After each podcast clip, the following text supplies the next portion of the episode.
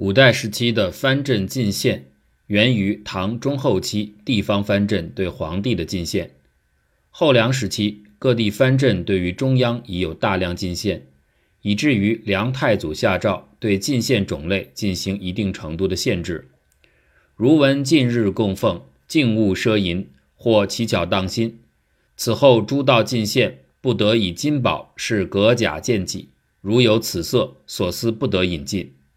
但总的来看，后梁时期的进献尚比较有限，自后唐时开始多了起来。故欧阳修说：“自庄宗以来，方阵进献之事稍作，至于晋而不可胜计矣。”在后汉时代，由于中央实力较弱，加之统治时间短暂，贡献较少，后周建立后，周太祖逐步减少藩镇进奉，至后周显德年间。史籍中几乎见不到方阵进贡中央的记载，方阵向中央进献的行为逐渐消失。后晋是五代时期藩镇进奉最为频繁的一个时段，在这个时期，诸道藩镇进奉财物数量与频次比后唐有大幅提升。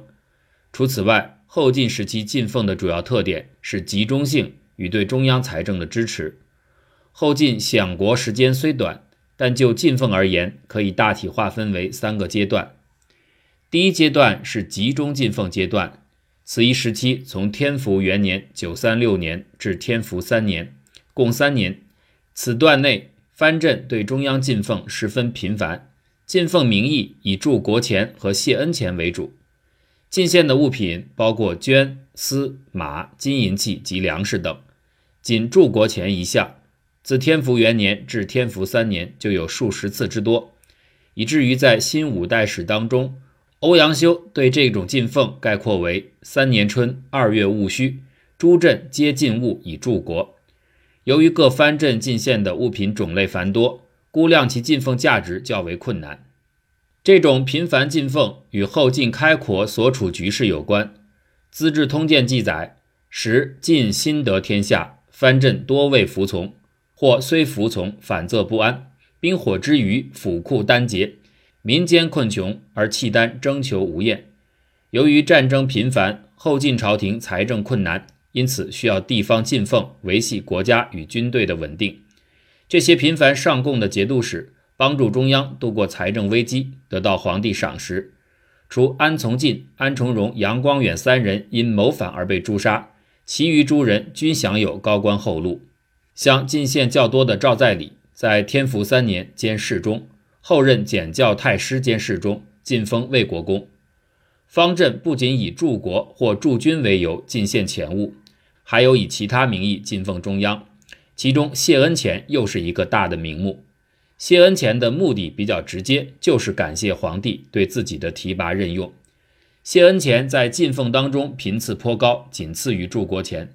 与驻国钱相比，谢恩钱的进奉更有规律，每当官员有所升任，多数官员就会进奉谢恩钱。早在天福二年，已有安从进进献谢恩钱，其中较为典型的有两次：一是天福三年四月，是月诸道藩侯郡守皆递等加恩。根据旧五代史记载，此次有多人晋升：杨光远兼中书令，李从衍进封秦王，王建立进封东平王。李周兼侍中，这些人纷纷进奉谢恩钱。十载，七月，李周进谢恩加官马一十匹，银两千两。八月，凤翔李从衍进谢恩册授秦王马五十匹。十月，青州王建立进谢恩赐册银器一千两，赠帛二十匹。另一次进献行为在天福三年，杨光远领兵平定范延光叛乱，为笼络杨光远。后晋太祖石敬瑭不仅任其为中书令，又封赏杨光远之子，并将自己的女儿嫁给杨光远之子。所谓更申，以其子承祚为左卫威将军，上帝女长安公主，次子承信亦拜美官，宠冠当时。为感谢皇帝，杨光远遂进谢恩钱，献官马十匹，捐一千匹，银器一千两。而后在范延光投降后晋之后。杨光远又被封为天雄军节度使，为感谢皇帝的封赏，杨光远再进谢恩告马五匹，捐一千匹，银器三百两。十一月，由于皇帝疑杨光远有异心，在桑维汉的请求下，杨光远被调任西京留守。帝唤天雄节度使杨光远跋扈难治，桑维汉请分天雄之众，加光远太尉、西京留守兼河阳节度使。光远由是愿望，密以禄自诉于契丹，养部取千余人，长续意志。但这时杨光远并没有因为自己不满而停止对皇帝的进奉。依旧献了谢恩马三十匹，银器三百两，绢一千匹。杨光远没有因为自己的好恶而改变向皇帝的进献，而且钱物数量没有明显减少。由此可见，此时节度使向皇帝进奉谢恩已经有一定的惯例可循。在后晋建立初期，中央利用藩镇进奉的手段，从地方汲取相当财力，巩固政权；而藩镇亦通过柱国与谢恩名义进奉中央。以示对其政权的支持。第二阶段是进奉终止阶段，后晋天福四年至天福六年这三年期间，并无地方藩镇向中央进奉的记载。直到天福七年三月，荆州节度使张彦泽因入朝觐见而向中央进奉钱物。这三年进奉的终止与后晋初期节度使的频繁进奉形成鲜明对比。以杨光远为例，在天福五年。杨光远又一次升迁，并加封王爵，所谓喜光远为平卢节度使，进爵东平王。若依照后晋初时惯例，杨光远理应进献谢恩钱，但史书中没有相应记载。此时杨光远已十分富有，不会因为缺钱的原因而不愿进献。十载即赴任仆从姬妾至千余计，满营建奢为方月之最，所以必定有别的缘由使他没有进献。首先，皇帝对进奉的限制与天福四年以来石敬瑭的多次确供奉的诏敕有关。如天福四年九月高祖敕，每年寒食、七夕、重阳及十月暖帐，内外臣僚进献并宜停止。天福六年正月戊辰又诏，应诸州五属州前处，今后冬至、寒食、端午、天和节及诸色谢贺不得进贡。而后又在二月戊申。召侯伯来朝，君臣相见，赏宴供奉，今后宜停。这份诏敕中进一步缩减了开宴前这种进奉名目。此三份诏敕对藩镇进奉有一定的规范减停作用。同时，这三份诏敕亦从另一方面揭示了在后晋初时存在着相当数量的节日供奉、开宴供奉及其他各色谢贺名目，殊为繁多。再者，除去中央对地方的限制。地方停止进奉还有别的缘由。后晋高祖最早颁布却供奉的诏敕，在天福四年九月，在此之前并没有停止。后所罢去的供奉也只是节日供奉，对于前期进奉数量巨大的柱国钱和谢恩钱并未提及。但根据册府原规记载，朱道不仅停止了节日供奉，其他方面的供奉也没有被计入。由于史料之缺乏，目前无法依据史料。给出藩镇停止供奉的确切原因，但可以结合这一时期的时局做一定程度的推想。后晋天福三年，自范延光之乱平息后，出现了一个短暂的安定局面，形势上转危为安。战事平息，直接减少了中央财政压力，对地方的进奉需求可能有所降低。众所周知，藩镇进奉往往都是在两税之外额外加税。中央命令一定程度上有减少地方藩镇对百姓盘剥搜刮之意，对恢复农业生产有一定意义。第三阶段恢复进奉阶段，后晋高祖石敬瑭因病去世，石重贵继位。在其继位之初，发生了旱灾与蝗灾，世岁遇旱。是时，河南、河北、关西并奏黄害色，自然灾害影响了赋税收入，对后晋财政造成压力。另由于军队粮食缺乏，晋少帝遂又接纳地方进奉。十载，京兆府军食不充，左金吾上将军黄甫立进驻国粟三千担，徐州李从温进粟一万两千三十担。天福八年，蝗灾旱灾影响进一步加剧，时州郡蝗旱，百姓流亡，饿死者千万计。黄甫立再次向中央进奉粮食，进驻国粟八千担。这个阶段受天灾的影响持续加深，接受进奉无可避免。与此同时，少帝一改高祖时维系与契丹关系的政策，听从景阳广的意见，拒绝向契丹称臣，引发契丹不满。景延广请致书称孙而不称臣，敌卒从严广义，契丹大怒，遣使责让。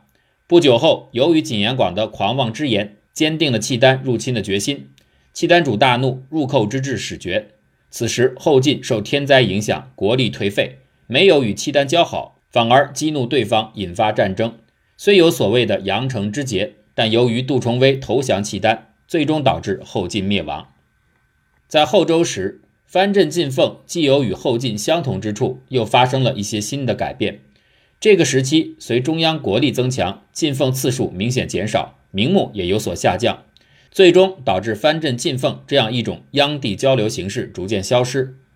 广顺元年（九五一年），周太祖即下诏约束地方进奉，首先针对的是铸国钱与进献的奢侈品。十载，诸道所有进奉以助军国之费，其珍巧仙璧及奇禽异兽鹰犬之类，不得折有献贡。诸无用之物、不及之物，并宜停罢。帝王之道，德化为先，重拾虚名，朕所不取。苟治治之未洽，虽多端以奚为。今后诸道所有祥瑞，不得折有奉献，免去地方所供滋味和食果之类的物品。当然，这部分物品与其说是进奉，不如说是土特产。之后，在广顺二年，利用滨州侯章进献的开宴前机会，颁布诏敕，又停止开宴前进贡，规定今后诸侯入朝，更有如此进奉，亦当不受。而后在广顺三年。太祖郭威先后拒绝了五位节度使进奉的开宴前，开宴前这样一种进奉形式就逐渐消失了。与此同时，在广顺三年十一月，太祖同样拒绝了回访使节的进献，进一步减少了进献的名目。除此外，另有一项大的变化是周太祖禁止地方进奉器械。广顺二年十月，诏诸州或罢任或朝觐，不得以器械进贡。这样的诏敕有重要意义。由于五代时期战争频仍，各地州府均有作院制造军器盔甲，然后进奉中央。虽分担了中央财政的部分压力，但同时也助长了地方藩镇势力发展。从维系统治稳定性来讲，弊大于利。禁止军械进贡，减少了地方对民众的剥削，同时也维系了地方的稳定与发展。在禁止进奉军器的同时，帝以诸州上贡器甲造作不精。兼占留属省误用过多，乃令罢诸州作院，裁撤作院，进一步削弱了地方藩镇的军事实力。这一政策的顺利执行，与广顺二年五月郭威亲征慕容彦超有密切关系。自后周建立以来，政权较为稳定，较大规模的叛乱当属慕容彦超的反叛。中央平定叛乱，维护了权威，进而携大胜之势，进一步削弱地方势力。太祖郭威虽拒绝开宴钱等进奉行为，禁止了铸国钱及军器的进奉，但并未完全拒绝藩镇的进献。其中影响较大的，当属广顺三年以铸交际为名的进奉。起因在于郭威患有风痹，为治疗疾病，依据术士所言，始筑环丘设祭坛，做太庙于大梁。但郭威为避免进献之风再度恢复，是年十月。诏以来年正月一日有事于南郊，诸道州府不得以进奉南郊为名，折有率敛。在这次进奉过程中，最早进奉铸交际的是襄州安审琦，献银万两以助交际。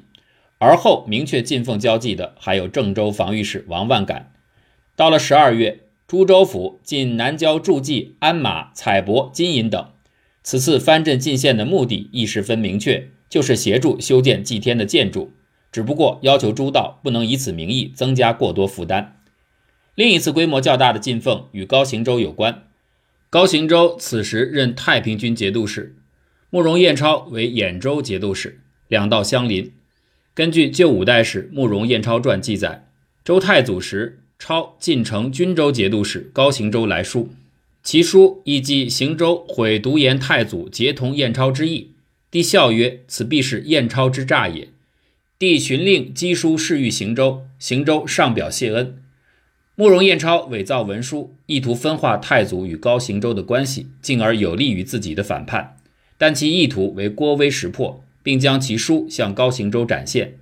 高行周遂利用进奉形式向太祖表示感激。广顺二年三月，运州、高行周进驻军捐五千匹，并戎装器仗五百式。而后高行周通过朝觐和奏请开宴时机，利用高祖巡幸运州，先后三次向郭威进奉。他的一系列进献行为，从时间上看有集中性。而高行周通过数次进献，除了进一步表达对太祖信任之感激，也表达了自己的忠心。太祖接受高行州进奉，似与广寿元年颁布的诏敕有所违背，实则则体现了太祖谋略。初期对进奉的坚决拒绝，表明周太祖杜绝此类弊端的决心；而这个时期接纳，则是由于刚刚兴兵讨伐叛乱，财力上有所消损。另一方面，此时又接受高行州的进奉，目的在于进一步分化与孤立慕容彦超。在高行周接受进奉的同时，其他诸道节度使也纷纷来朝，表达对中央权威认可与服从。单州许进来朝献食，丙寅徐州王彦来朝，戊寅青州节度使符彦卿来朝。这表明当时政治局势颇为稳定。纵观这一时期，藩镇向中央进奉。这从一个侧面显示出中央对地方的控制力。藩镇服从中央命令，向中央进献财物，其行为本身便是对权威的认可与服从。这也是对宋人认为五代时期君弱臣强观念的一种否定。五代时期，中央与地方的关系错综复杂，远非君弱臣强所能概括。但与赋税相比，进奉具有很大不确定性。既有削弱诸道财力之作用，又有巩固地方与朝廷关系的作用，其意义是较为复杂的。